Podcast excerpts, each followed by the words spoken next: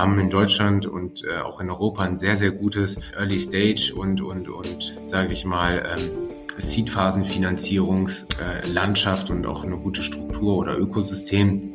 Und es braucht jetzt halt genau diese, diese Fonds, die halt in der späteren Phase ein, einstellen. Eines unserer neuesten Mitglieder im Bundesverband ist äh, Burger King und die haben auch ganz klar gesagt, dass mittlerweile jeder fünfte Whopper ein vegetarischer Whopper ist.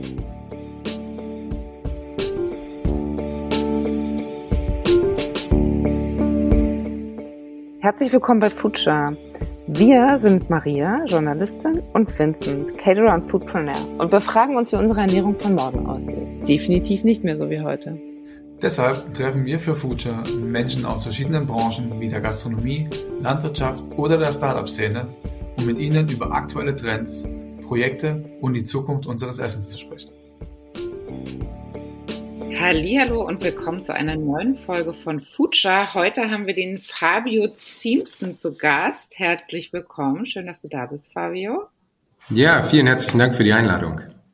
Du hast auf jeden Fall schon eine recht beeindruckende Vita in deinem noch jungen Leben. 2019 hatte ich die Zeitschrift Kapital zum Beispiel als Manager unter die Top 40 Under 40 gewählt, in die junge Elite weil du warst jahrelang Director Food Innovation bei NX Food von der Metro AG und jetzt bist du ganz neu Gründer und Partner bei Zintinus. Da wollen wir ganz viel drüber wissen. Ihr sagt zum Beispiel auf eurer Seite, die Lebensmittelindustrie wollte mit nachhaltigen Innovationen und visionären Ansätzen überdenken und verbessern. Wie macht ihr das? Was macht ihr da genau? ja, das ist tatsächlich eine, äh, unsere Mission. Ähm, wir ähm, haben uns auf die äh, Fahne geschrieben, dass wir ähm, im Grunde nicht nur ähm, Unternehmen ähm, aussuchen und unterstützen wollen, sondern dass wir halt vor allem halt auch durch dieses ähm, ja, zielgerichtete Portfolio-Management äh, uns mit Unternehmen zusammenfinden, äh, die halt im Grunde auch die Mission haben, das Food-System zu verbessern. Denn äh, wir wissen alle, dass wir im Grunde an einer Verbesserung der Lebensmittelwirtschaft arbeiten müssen. Äh, die große Agenda ist 2050, äh, das äh, Bevölkerungswachstum von 9,8 Milliarden Menschen, die äh, großen äh, ähm, äh, Effekte auf den Klimawandel und natürlich auch, dass wir uns gesünder ernähren müssen. Und da sind wir der festen Überzeugung, dass man das nicht nur mit Kapital machen kann, was wir halt als, äh, als VC äh, hinzusteuern, sondern halt vor allem auch mit Netzwerk, Expertise und vor allem halt auch äh, Zugängen, die wir halt ähm, unseren ähm, künftigen Portfolio-Companies bieten wollen. Vielleicht kannst du trotzdem noch mal ganz kurz für alle Leute, die da nicht total tief drin stecken in dem Thema, noch mal kurz sagen, bisschen deine Historie bei NX Food. Was hast du da gemacht, was dich jetzt äh, in der neuen Firma aufstellt für die tollen Projekte, die ihr habt und die Startups, die ihr ranholen möchtet? Ja, sehr, sehr gerne. Also das ist äh, tatsächlich so, dass ich äh, mich mein Leben lang ähm, mit dem ganzen Thema Food äh, auseinandergesetzt habe. Also es ist äh, so, dass meine Großeltern schon einen Bauernhof hatten und ich eine Ausbildung äh, im, bei einem Großhändler gemacht habe und, äh, und dementsprechend immer irgendwie im Kontext von Food zu tun hatte. Und ich habe damals äh, meine Ausbildung zum Marketing-Kommunikationswirt gemacht, wo es halt auch sehr, sehr stark um das Thema Digitalisierung ging. Und da waren im Grunde, äh, äh, lag es nahe, dass diese beiden Bereiche irgendwann zusammenkommen würden. Und so habe ich das äh, die letzten sechs Jahre bei NX Food nicht nur so gemacht, dass, äh, dass ich am Anfang mir sehr, sehr stark Distributionskanäle angeguckt habe, die digitalisiert werden, also gemeinhin unter, bekannt unter dem Begriff eFood, sondern mir auch angesehen habe, welchen Effekt Digitalisierung und neue Technologien auf die komplette Supply Chain haben. Und so haben wir sehr, sehr früh angefangen, uns das Thema Vertical Farming anzugucken und mit Infarm den ersten, die erste In-Store Farming Anlage in Berlin Friedrichshain entwickelt, die ähm, äh, dann validiert worden ist und wo Infarm jetzt steht, das äh, Wissen Food Interessierte, das Unternehmen ist nahezu ein Unicorn jetzt und äh, bietet seine, seine Produkte und seine In-Store Anlagen mittlerweile in allen großen Handelsketten an. Und Wir haben dann uns nicht nur das Thema Vertical Farming angeguckt, sondern auch Kreislaufwirtschaft. Wir haben es uns zum Ziel gesetzt, äh, jungen Unternehmen äh, die Möglichkeit zu geben, Testplatzierungen äh, ähm, und Testlistungen bei Handelspartnern zu bekommen. Eine recht prominente war in dem Zusammenhang, dass wir äh, mit Eurowings auf allen Flügen der Eurowings europaweit ähm, Startup-Produkte angeboten haben. Und ähm, so ging das eigentlich immer, ähm, immer weiter.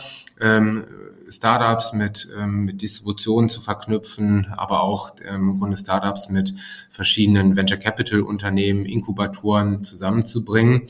Und ähm, dann hat sich bei mir halt äh, schlussendlich auch die Frage gestellt, will ich im Grunde weiter den Unternehmen helfen, hier die, die Zugänge insbesondere in den, in den Venture-Bereich zu bekommen oder ähm, ist es nicht an der Zeit, jetzt das äh, Know-how, was ich über die letzten Jahre aufgebaut habe, auch ähm, sinnstiftend in eine solche Partnerschaft mit einfließen zu lassen und äh, mich selber in dem Bereich aktiv zu beteiligen. Und das war dann halt auch der Startschuss, ähm, dass ich dann gesagt habe, das Ganze findet unter, unter Sintenus statt und habe mich dann mit meinen drei Partnern zusammengefunden. Und ähm, das Thema ist halt einfach auch ein recht umfassendes. Wir sehen halt an allen Ecken und Enden gerade neue Lösungen, die den Anspruch haben, den Status quo zu verbessern, ähm, sei es äh, in diesen vier Verticals, in denen wir unterwegs sind, also Alternative Protein, Clean Nutrition, Functional Food und äh, so ein bisschen ein Herzensthema, äh, das Thema der Food Waste Reduction. Und ähm, das macht unheimlich äh, Spaß, ist spannend und äh, beziehungsweise gibt mir jeden Tag die Möglichkeit, neue Themenfelder kennenzulernen und neue spannende Teams und Unternehmen zu sehen. Und ist das, sprechen wir jetzt in erster Linie tatsächlich über Deutschland oder ist das Europa, weltweit? Wo habt ihr da den Schwerpunkt? Also der Schwerpunkt des Fonds ist definitiv äh, Europa, dass wir uns quasi in ganz Europa Lösungen angucken. Natürlich ist es bei ähm, dem, was wir sehen und bei diesen Schwerpunktthemen äh, unausweichlich auch den Blick über den, äh, über den Atlantik zu werfen und sich dort äh, ähm, die, die Unternehmen in, in den USA anzugucken, aber auch in, in asiatischen Raum reinzugehen. Einer unserer Partner ist ja auch in den USA und äh, guckt sich dort ganz äh, viele verschiedene Themen an. Das heißt, ähm, ähm, wir werden selektiv auch Investments dort machen, aber schon ähm, die, die, die Haupthypothese und auch das, das Hauptinteresse liegt bei uns ganz klar im europäischen Markt, ähm, weil wir glauben, dass die Heritage, die hierzu, also hierzulande und vor allem halt auch in, in Europa auf dem ganzen Food-Thema vorhanden ist, ähm, die äh, muss jetzt auch in genau diese neue ähm, Food Tech oder in dieses, dieses, wie ich so mal sage, in dieses alternative Food-Universum übertragen werden. Das heißt, dass wir dort Produkte haben, die der Konsument auch gewissenhaft konsumieren kann, ohne sich Sorgen darüber zu machen, dass, äh, dass es gesundheitsschädlich ist oder beziehungsweise dass übermäßiger Konsum äh, zu gesundheitlichen Schwierigkeiten sorgt. Genau. Warum ist denn jetzt Food eigentlich aktuell mittlerweile dann doch so ein spannender Sektor, wo investiert wird? Also jahrelang und auch in anderen Gesprächen, die wir schon hatten hier im Podcast, war ja immer Food so ein bisschen egal oder irgendwie nicht so relevant. Und mittlerweile hat man das Gefühl, das boomt wahnsinnig. Was ist da passiert? Warum ist das auf einmal doch so spannend? Also es ist ähm, es ist natürlich auch ähm, das hängt sehr sehr stark mit der mit der persönlichen ähm, Einstellung und Wahrnehmung ähm, mit dem Food-Sektor zusammen. Das heißt, jeder hat im Grunde eine Sicht auf das Food-Thema und weil hier gerade so viel in Bewegung ist und weil es so viele gute Gründerteams gibt, gibt es natürlich dementsprechend auch das Ökosystem ähm, dazu. Das ist so das eine Thema. Das andere Thema ist, dass sich mittlerweile auch ganz klar gezeigt hat, dass es halt auch sehr sehr äh, gute Cases gibt. Ne? Beyond Meat oder auch Oatly sind so die bekanntesten, Impossible Food, äh, Good Catch und äh, wie sie alle heißen, die haben gezeigt, dass es in dass, dass dieser Bereich im Grunde, wenn ich jetzt nur von den Endkonsumentenprodukten spreche, ähm, wahnsinnig gut auch äh, für, für ein IPO geeignet ist oder auch eine, eine, eine, ein Wachstum hinlegen kann. Das heißt, das kann auch ein sehr attraktiver Venture Case sein. Und diese verschiedenen Faktoren, die da zusammenkommen, plus die Notwendigkeit, dass wir gerade neue Produkte haben, führt dazu, dass auch das Venture Capital mehr und mehr in den Bereich geht. Und natürlich ist es so noch nicht vergleichbar mit Fintech oder auch mit PropTech. Ne? Ähm, da sind nochmal ganz andere Themen.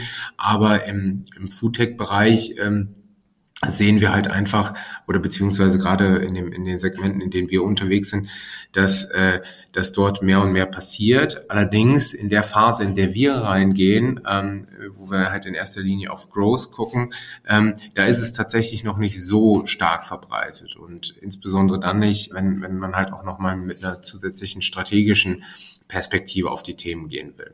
Ich glaube, da sind wir einfach ähm, ihr mit dem Podcast und als auch Experten in der Branche und ich, der jetzt ja auch den, in dieser Bubble irgendwie hängt, auch manchmal so ein bisschen, also es ist im Vergleich zum letzten Jahr und zum vorletzten Jahr hat es zugenommen, aber im, glaube ich, im Großen und Ganzen Vergleich sind wir da noch in, einer, in einem sehr überschaubaren Rahmen. Wie stelle ich mir denn überhaupt gerade so euren Business-Alltag vor? Also du hast ja gesagt, ihr habt tatsächlich auch, also ihr habt gegründet und offiziell bist du jetzt ab 1. August 2021 an Bord. Aber ihr seid insgesamt vier Partner. Wie kommt diese Zusammenarbeit zustande? Habt ihr Scouts? Ist das euer eigenes Netzwerk, auf das ihr zugreift? Kommen Leute schon auf euch zu, weil sie euch eben schon kennen durch diverse Events? Oder über LinkedIn? Oder über LinkedIn, genau. Nee, bei uns ist es tatsächlich so, dass wir äh, vier absolut komplementäre äh, äh, Partner sind. Also jeder hat in seinem Bereich eine absolute Domain-Expertise und das ist das, was ich auch wahnsinnig schätze an der Zusammenarbeit mit meinen Partnern, dass ich in jedem einzelnen Dialog noch wahnsinnig dazulerne und dass mir meine Partner das auch widerspiegeln, weil ähm, wir haben jemanden, der ein absoluter Finanzexperte ist. Wir haben jemanden, der das größte Accelerator-Programm der Welt gegründet hat oder, oder das zweitgrößte ähm, mit dem David, äh, der gesagt hat, jetzt will er mit an Bord kommen und mit Olaf jemand, der äh, den äh, als Vorstandsvorsitzender äh, einen der größten Handelskonzerne hierzulande äh, aktiv war. Und da merkt man einfach, dass jeder äh, in seinem Bereich einfach ähm, nicht nur aus absoluter Leidenschaft aktiv war, sondern halt auch und, sondern halt auch aus einer Wissensbegierde ähm, ein sehr, sehr gutes Fundament hat. Und das ist halt genau das, so wie wir zusammenarbeiten ähm, und uns da auch gegenseitig ähm, in den verschiedenen Themen unterstützen und auch immer wieder Sachen aufzeigen. Was den Zugang angeht, ist es natürlich so, dass man auch ein Stück weit aus, aus der bisherigen Arbeit profitiert, weil man halt auch gezeigt hat, dass man sehr kollaborativ unterwegs ist. Und mein Anliegen war es immer und ist es auch nach wie vor und wird es auch in Zukunft sein, ähm, mit allen Partnern in dem ganzen Netzwerk immer sehr eng zusammenzuarbeiten und, und auch einen sehr inklusiven Ansatz zu verfolgen. Das heißt, ich glaube, dass hierzulande und auch insbesondere in Europa die Community nur wachsen kann, wenn man eng zusammenarbeitet, wenn man sich unterstützt und auch das Ganze auch ähm, gemeinsam versucht nach vorne zu bringen, weil das ist einfach eine ganz andere Agenda, die wir jetzt aktuell haben, die jetzt keine wirklich großen kompetitiven Ansätze zulassen, meiner Einschätzung nach. Und deswegen ähm, profitiert man auch ein bisschen daran. Und klar ist es so, dass man sich einen Deal-Flow-Funnel aufbaut, über den man Zugänge bekommt. Und da hast du schon richtig gesagt, dann sind es Events, dann sind es Netzwerkveranstaltungen, dann sind es halt die Communities, die man entwickelt hat, äh, über die man dann äh, ähm, mit einzelnen Leuten in Kontakt ist. Und das ist halt genau das, was, was, was auch so ein Stück weit ähm, meine, mein Aufgabenbereich in dem ganzen Thema ist, ja. Jetzt gibt es ja große Firmen, Edeka oder eben selbst äh, dein alter Arbeitgeber Metro, die haben ja sowas schon mit Food Hubs, Labs selbst aufgemacht. Was ist so der größte Unterschied zu denen, zu euch? Seid ihr, weil ihr unabhängig seid, weil ihr kleiner seid, weil ihr agiler seid? Was, wie würdest du das beschreiben?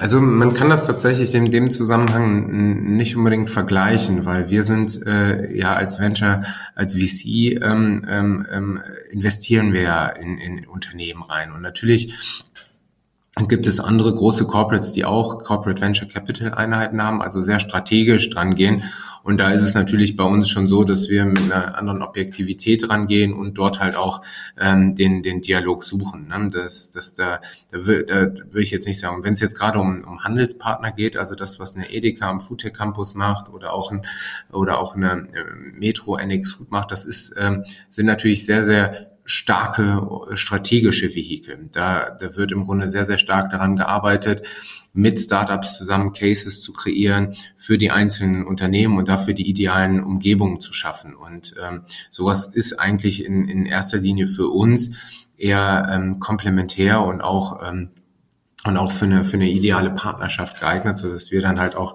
mit den entsprechenden Partnern ähm, sprechen und gucken, okay, wie kann man jetzt ein Unternehmen, was jetzt, sage ich mal, hier einen sehr, sehr guten strategischen Ansatz hat, also es funktioniert jetzt beispielsweise in verschiedenen Märkten, aber dann ist es halt an einem, an einem Stadium, wo es halt eine, eine Kapitalerhöhung ähm, ähm oder beziehungsweise eine Finanzierung braucht. Und dann sind es halt wir, die sich den Case dann angucken und sagen, okay, wer, wäre das ein Unternehmen, in das wir jetzt investieren würden, passt das auf unsere Investmenthypothese, wo kann man da noch unterstützen?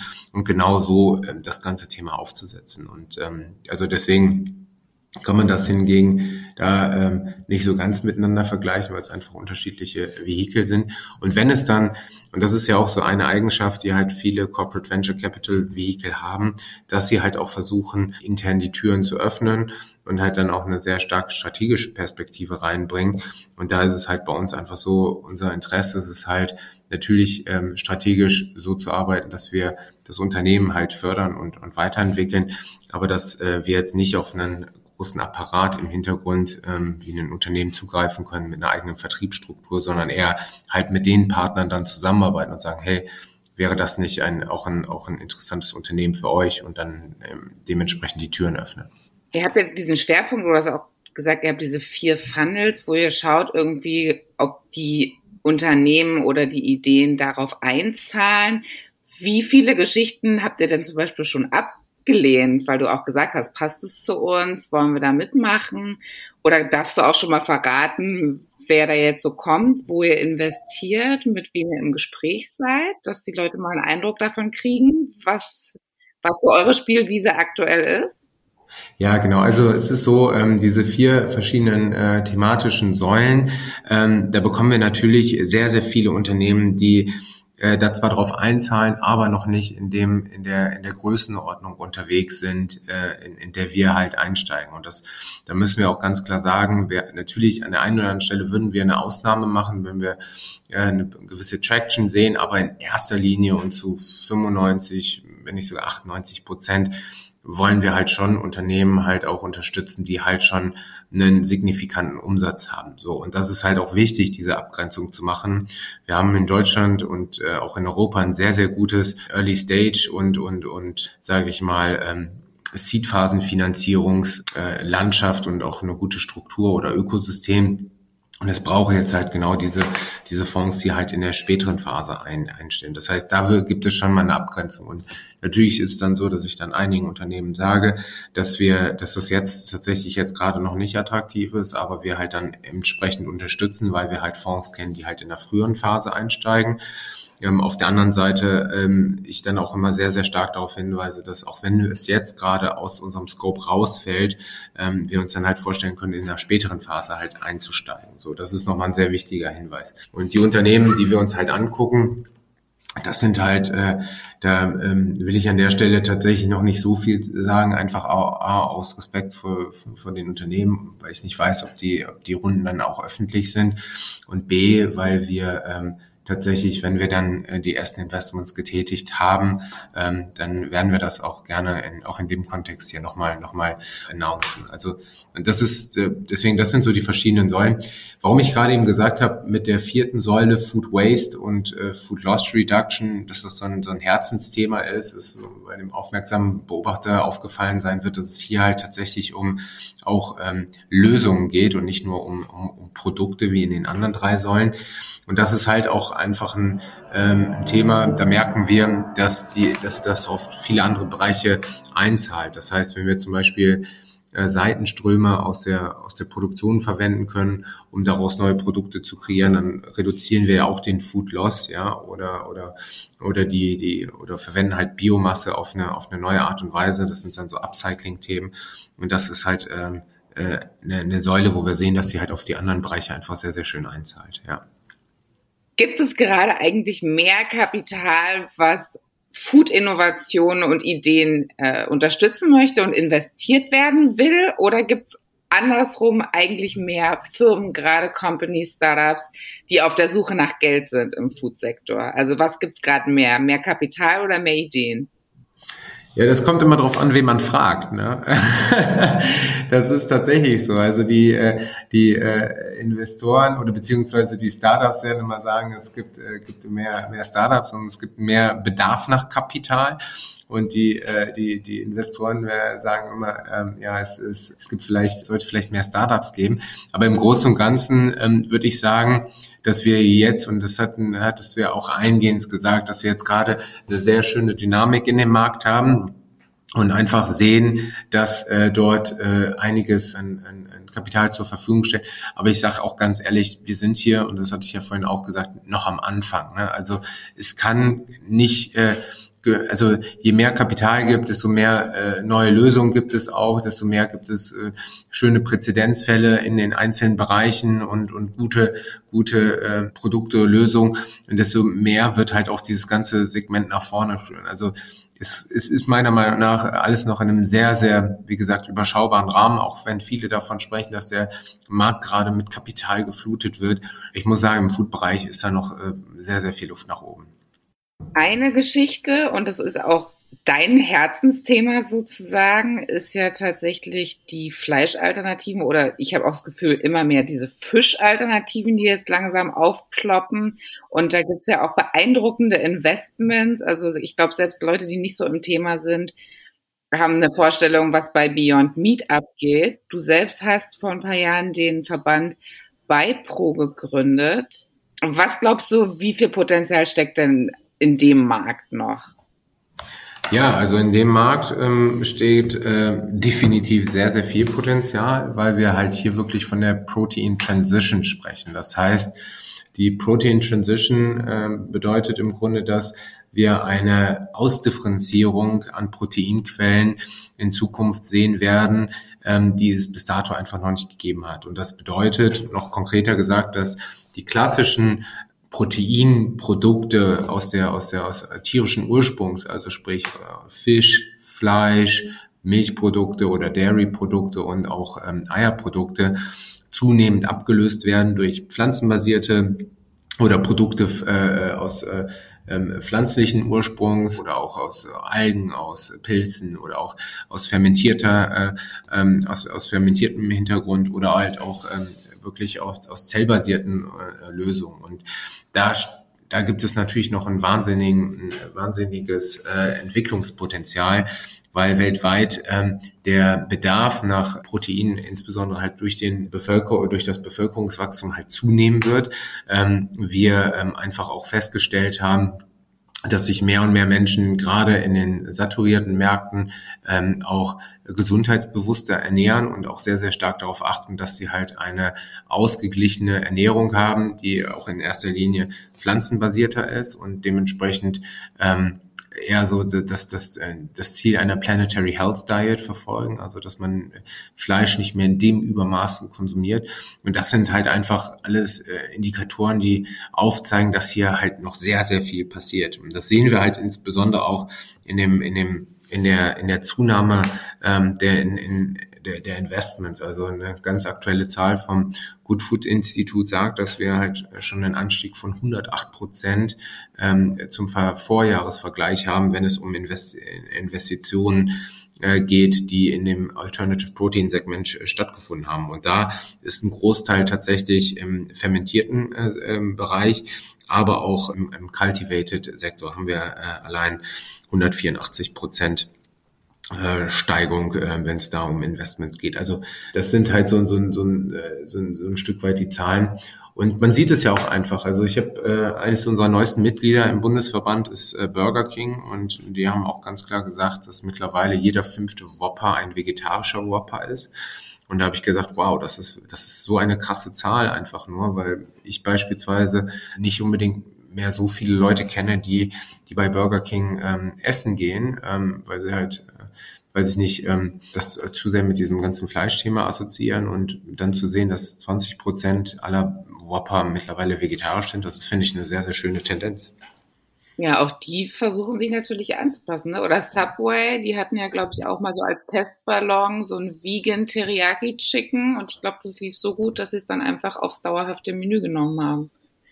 Ja, das, das, ist, das ist definitiv das eine Thema. Und ähm, ich sag mal so, wenn wir halt, ähm, es gibt ja wirklich diese, diese Good Food-Wüsten, will ich sie mal bezeichnen, in Gegenden, wo man dann unterwegs ist und man feststellt, dass es äh, nur Fastfood-Restaurants gibt, dann, äh, dann ist man natürlich auf der Suche nach, okay, Fastfood ist eine Sache, aber jetzt will ich tatsächlich auch noch mich gesund ernähren, wo kann ich das? Und dann sehe ich halt im Grunde einen pflanzenbasierten Burger, dann ist die Assoziation recht schnell da dass ich, äh, dass ich damit im Grunde mir was Gutes tun kann. Und das ist auch eine der starken Merkmale dieser neuen ähm, Alternative Protein Bewegung, dass sie halt nicht mehr über diese Animal Welfare Diskussion geführt wird, sondern viele Konsumenten sich halt wirklich bewusster ernähren und äh, ähm, weil sie halt der Meinung sind, dass eine pflanzenbasierte, ähm, ähm, pflanzenbasierte Produkte auch einfach gesünder sind. Also und das, das ist, äh, ist halt auch eine, eine ganz andere Bewegung. Das Thema der, der neuen veganen und vegetarischen Alternativen wird sehr, sehr viel mehr über Lifestyle-Komponenten wahrgenommen. Ähm, wir hatten es vorhin gesagt, warum ist Food gerade ähm, so, so auf, auf so einem Aufwind? Ja, es ist halt einfach, es hat sehr starke popkulturelle Elemente. Äh, ne? Die Leute, wenn sie im guten Restaurant ist und ein schön, schön äh, gestaltetes äh, äh, ähm, Produkt bekommen, dann werden sofort die Handys gezückt und, und die ersten Instagram-Bilder gemacht. Und das sind halt alles so Merkmale, wo man sieht, hier ist es halt wirklich, das, also das, das Thema hat, ist auf einer ganz anderen Ebene unterwegs, genau. Ja, die Wertschätzung allgemein einfach fürs Produkt. Genau, ne? genau. Also hatten wir selbst, also jetzt im letzten Podcast haben wir über Fleischglück gesprochen, also da geht es tatsächlich noch um echtes Fleisch, aber mhm. auch da einfach wirklich nicht dieser beiläufige Konsum, sondern eine sehr bewusste Auseinandersetzung mit dem Thema, okay, wenn ich das esse, warum esse ich das? Und ich genieße das und ich habe mir auch über die Produktion und über den Weg auf meinem Teller irgendwie mal zwei Gedanken gemacht. Ja, ja. Nee, sehr schön. Also das ist, äh, das ist äh, in der Tat bei dem, bei dem Thema so. Und was wir ja auch ganz klar sagen als äh, Verband, wir sind jetzt nicht diejenigen, die jetzt äh, äh, den Fleischkonsum komplett unterbinden wollen. Wir sind da keineswegs ideologisch getrieben. Was wir aber ganz klar sagen ist, dass äh, wir alle Mitglieder oder alle Unternehmen bei uns Mitglied werden können, die sich im Grunde mit neuen innovativen Lösungen, aber auch mit guten Alternativen für das Thema der alternativen Proteinquellen einsetzen. Denn was auf jeden Fall ähm, ähm, notwendig ist, ist ein ausdifferenzierter Teller. So, also ein, ein, ein, ein, dass wir halt äh, den, den Fleischkonsum in Relation zu neuen, neuen Proteinquellen setzen und dass wir dort halt vor allem auch darauf achten. Und da ähm, haben wir das ganz klare Konzept der Planetary Health Diet im, im, im Hinterkopf, dass wir uns einfach viel mehr den äh, verschiedenen Rohstoffen bedienen müssen, die, äh, die, es, die es sonst noch gibt. Und ich sehe das ja gerade tagtäglich, wenn es jetzt ein Unternehmen gibt, was auf einmal Buchecker wieder neu kultiviert oder Wasserlinsen, die jetzt in den Markt geführt werden. Es gibt unheimlich viele äh, Pilzprodukte, die jetzt auf den Markt kommen. Und das ist halt einfach schön zu sehen, dass wir da halt einfach, ich meine, wenn man heutzutage vor einem Milchregal steht, also äh, äh, bei dem nicht gekühlten Produkten und sieht, was wir da alles haben, von Mandel, Cashew über Hanf bis hin zu äh, Hafer und, und, und, und noch, noch Soja, dann gibt das einem einfach nur eine Idee davon, wo es halt in Zukunft sich hinentwickeln wird. Was alles noch geht, ne? Ja. Dann noch eine spannende Geschichte. Natürlich, Vincent hat ja immer auch Interesse daran, einen kleinen Abstecher nochmal in die Gastro zu machen. Also Meinst du, man könnte sogar in Zukunft neue Gastro-Konzepte entstehen sehen, die ausschließlich darauf fokussiert sind, neue Produkte zu inszenieren? Also vielleicht wirklich Sachen, die ihr auch mitentdeckt und unterstützt und groß macht? Also dass man über so eine Gastroschiene auch die Leute dazu bekommt, so neue Sachen auszuprobieren und da mal wirklich mit relativ innovativen Konzepten ganz neu zu starten und die Leute zu locken. Ja, also grundsätzlich ist es so, dass, äh, und da, das war auch eines der letzten äh, White Paper, die wir als NX Food rausgebracht haben, ähm, dass wir sagen, der Erfolg vieler Unternehmen hängt auch tatsächlich äh, von einem Go-to-Market über die Gastronomie ab. Denn die Gastronomie hat unheimlich viele ähm, Vorteile, die, die man im Handel quasi nicht hat. Man hat mit einem Koch einen idealen Sparringspartner, man hat, äh, man kann eine sehr schöne Markteintrittsstrategie machen, man hat sofort ähm, äh, Use Cases, die kreiert werden, man hat äh, im Grunde den härtesten Tester überhaupt, ne? weil wenn es in der Gastro nicht funktioniert, dann wird äh, auch anderswo schwierig. Und all diese verschiedenen Merkmale, die zeigen einfach, dass man über die Gastronomie das ganz gut machen kann. Ob es jetzt ein Restaurant geben sollte, was sich quasi nur dieser ganzen Produkte bedient. Ähm, ich glaube, da wird so ein bisschen die, äh, die Kunstfreiheit äh, des Kochs in Beschlag genommen. Solange dieser sich halt äh, mit, mit den Lösungen halt nach wie vor so austoben kann und auch äh, experimentieren kann und auch äh, ausversuchen kann, ähm, ist, es, äh, ist es halt, äh, sage ich mal, äh, tatsächlich ein gangbarer Weg. Und man sieht diese Konzepte ja auch mehr und mehr ähm, aufkommen. Also ähm, sei es ein vegetarischer Döner, der ähm, an, an den Start geht, oder sei es ähm, den äh, vegetarischer Dönerladen oder auch eine vegetarische Burgerkette. Das sind ja alles Themen, die auch, ähm, finde ich, ein Merkmal der Post-Corona-Zeit sind, weil die Konsumenten und die Menschen sich innerhalb der Corona-Zeit wieder mehr mit dem Thema Essen auseinandergesetzt haben, auch mehr gekocht haben und äh, der Anspruch an die Gastronomie natürlich auch gestiegen ist. Es ist ja klar, wenn ich jetzt weiß, wie man halt bestimmte Gerichte zubereitet und ich gehe dann auf einmal in ein Restaurant und merke so, oh nee, das ist ja überhaupt nicht irgendwie das, was ich will dann äh, oder beziehungsweise das kann ich ja besser, dann dann wird es schwierig und äh, die Zeit, dass äh, ein Salat die einzige vegetarische Alternative äh, ist, äh, die ist definitiv vorbei. Na gut, da sind wir natürlich aber alle in unseren Großstädten jetzt verwöhnt, ne? Ich in Berlin, du in Ja, ja, wobei, wobei, das ist ja, äh, da würde ich dir recht geben, ne? das ist ja auch so ein, so ein, so ein, so ein Punkt, der bei mir auch immer äh, äh, aufkommt, so ja, Fabio, äh, das ist ah, in Großstädten so, ne, aber fahr doch mal irgendwie aufs Land und, und äh, ihr mal am Prenzlauer Berg und in, in, im belgischen Viertel in Köln und hier und da. Und da muss ich sagen, da sehe ich nicht unbedingt so, weil ähm, das ist ja auch eine, eine, es ist eine Sache auch der Generation. Also mhm. ähm, wenn man sich so eine Dokumentation angeguckt hat, wie Game Changers beispielsweise, ne, da, das ist halt eine, die ganz klar über diesen Sportnarrativ geht. Und es gibt unheimlich viele Menschen, die sich halt mit, mit dem Thema Sport äh, auseinandersetzen und dann auch sehr, sehr schnell bei dem Thema Ernährung sind und dann feststellen, ja, ähm, also es ist nicht nur so, wenn ich mir die ganze Zeit irgendwelche Hühnchen gebe, sondern wenn ich mir das, die, die Proteine auch aus anderen Quellen sehe, dann, dann merkt man, dass da auch eine Bewegung ist, die einfach über die Stadtgrenzen hinaus äh, auf dem Thema liegt. Und natürlich gibt es so einzelne Gebiete, sage ich mal, wo bestimmte kulinarische Küchen vertreten sind, die sehr fleischlastig sind. Aber auch da ist es so, dass, äh, wie gesagt, äh, man nicht mehr schräg angeguckt wird, äh, wenn man ein vegetarisches Produkt haben will und dann, äh, sag ich mal, so abfällig ein Salatblatt auf den Teller kriegt, sondern dann da wissen die Gastronomen auch dort mittlerweile mit diesen Anfragen halt umzugehen und müssen sich halt auch was überlegen. Weil wenn auch nur einer in der Familie, und das ist halt, äh, äh, sagt, okay, gibt es da eine vegetarische Alternative und äh, und, äh, und das heißt dann nein, dann geht die ganze Familie woanders hin. So, das ist halt einfach so, so, so ein Punkt. Also das heißt, man muss immer auch diese Stimme halt berücksichtigen. Absolut. Ich, also übrigens, falls du dich wunderst, wo bleibt der Vincent, der hat mir jetzt kurz mal irgendwie rübergemorst, dass das mit seinen technischen Problemen irgendwie leider äh, weitergeht. deswegen kommt eigentlich klassisch zum Schluss, wir haben ja immer noch mal unsere fünf Future-Fragen die stellt der Vincent in der Regel und wir würden das jetzt einfach so machen, dass ich das mal, damit wir safe sind, einfach mit dir einmal durchspreche und zum, du musst jetzt im Worst Case vielleicht Vincent irgendwie nochmal im Nachgang dir einsprechen oder sowas. Ja. Also das, äh, ich habe mich gerade eben tatsächlich gewundert, ob, ob wir das Gespräch nur Wir unterhalten uns aber ja wunderbar. Ja, genau, genau. Ich hoffe auch, Vincent ist happy mit.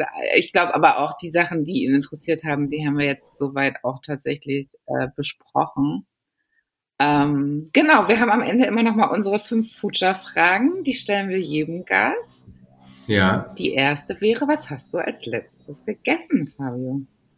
Als letztes gegessen habe ich tatsächlich äh, gestern Abend äh, ein, eine sehr schöne Pasta mit äh, Zucchini Äh, ich habe heute Morgen, äh, nee Quatsch, also ich, äh, heute Morgen habe ich mir ein Müsli noch reingezogen. Also nee, das aber äh, tatsächlich so wenig, dass mir jetzt gerade der Magen rummelt und ich das schon fast vergessen habe.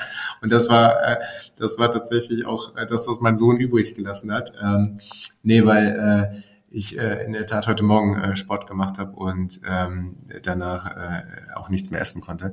Nee, aber das, äh, das, das ist in der Tat so das, was ich jetzt, jetzt gegessen habe. Nenne uns ein Lebensmittel für die Zukunft. Ein Lebensmittel für die Zukunft. Ähm, da äh, muss ich tatsächlich sagen, dass wir in Zukunft sehr, sehr stark Produkte konsumieren werden, die ähm, durch Fermentation kreiert worden sind. Und wenn ich da von der Zukunft spreche, dann äh, glaube ich sehr, sehr stark an den Trend äh, an pflanzenbasierte Alternativen aus, dem, aus der Fischregion.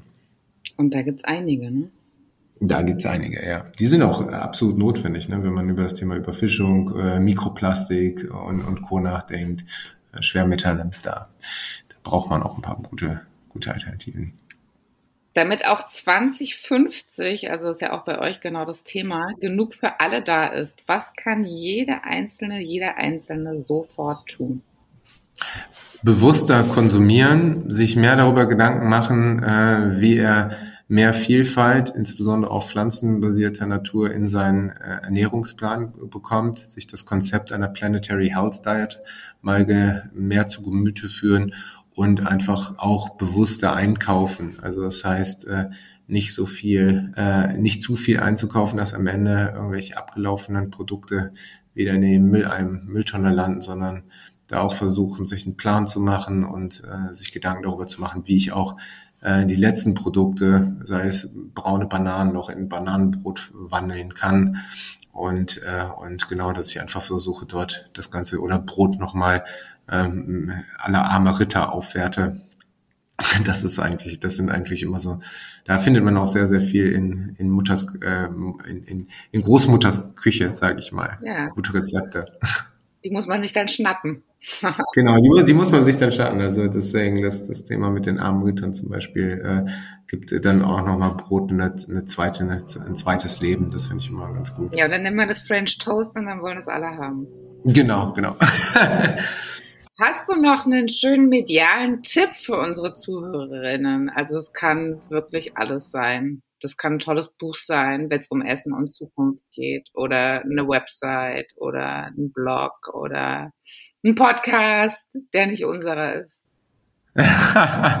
ja, es, äh, es ist tatsächlich so, dass äh, ähm, ich äh, einige Medien habe, äh, die ich unheimlich gut kenne. Ich finde zum Beispiel, also als Podcast, ohne euch da zu nahe, zu nahe treten zu wollen, ähm, finde ich äh, auch in Tech Bytes ganz gut, äh, der in, in New York aufgenommen wird, ähm, der sehr, sehr viele ähm, Unternehmen aus dem amerikanischen Raum auch immer die Chance gibt, sich dort äh, darzustellen, wird auch in einer unheimlich schönen Atmosphäre dort aufgenommen. Äh, und äh, das ist ein, ein, guter Podcast. Der Red to Green Podcast, den finde ich auch ganz gut, weil der immer auch so in Season strukturiert ist. Also das, das äh, kann ich auf jeden Fall ähm, auch empfehlen. Und ähm, Ansonsten äh, bin ich äh, ein sehr großer Fan, wenn es um Buch geht. Das Taschenbuch von René Redzepi, dem Chefkoch aus dem Noma, äh, You and I Eat the Same. Das ist auch ein sehr, sehr tolles Buch. Ähm, fand ich auch sehr, sehr inspirierend. Super, vielen Dank für die Tipps. Und jetzt die alles entscheidende letzte Frage. Sind wir noch zu retten?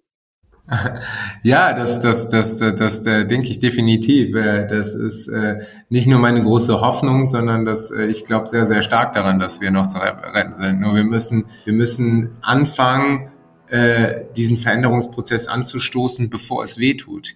Ähm, ich habe die Befürchtung, dass viele einfach noch darauf warten, bis es halt nicht mehr so abstrakt ist und man selber am persönlichen oder am, am eigenen Leben merkt, in was für einer Phase sich da befindet. Und ich hoffe, dass die Menschheit äh, in der Lage ist, das äh, noch rechtzeitig zu erkennen und auch ähm, und auch da hinzusteuern, auch wenn die letzten Nachrichten uns da äh, tatsächlich äh, etwas äh, trübe stimmen, aber ähm, ich bin da absolut der Überzeugung und deswegen mache ich das, was ich mache, auch aus absoluter Leidenschaft. Vielen, vielen Dank und unbedingt weitermachen. Es geht ja gerade erst los. Genau, Fabio, genau. Es war mir ein Fest uns. Vielen Dank für deinen Besuch und deine spannenden Einblicke. Ja, vielen Dank, wie gesagt, für die Einladung. Freue ich mich. Bis ganz bald. Bis ganz bald. Ciao. Tschüss. So, das war's mal wieder mit einer Folge Future. Schön, dass du dabei warst. Wenn du irgendwie Anregungen hast oder meinst, du kennst wen, den wir unbedingt mal vors Mikrofon holen sollten, äh, schreib uns einfach. Und hinterlass uns natürlich super gerne eine Bewertung, vertag uns, schenk uns Sterne und drück den Abo-Button. Vielen Dank fürs Zuhören. Bis zum nächsten Mal. Bis die Tage.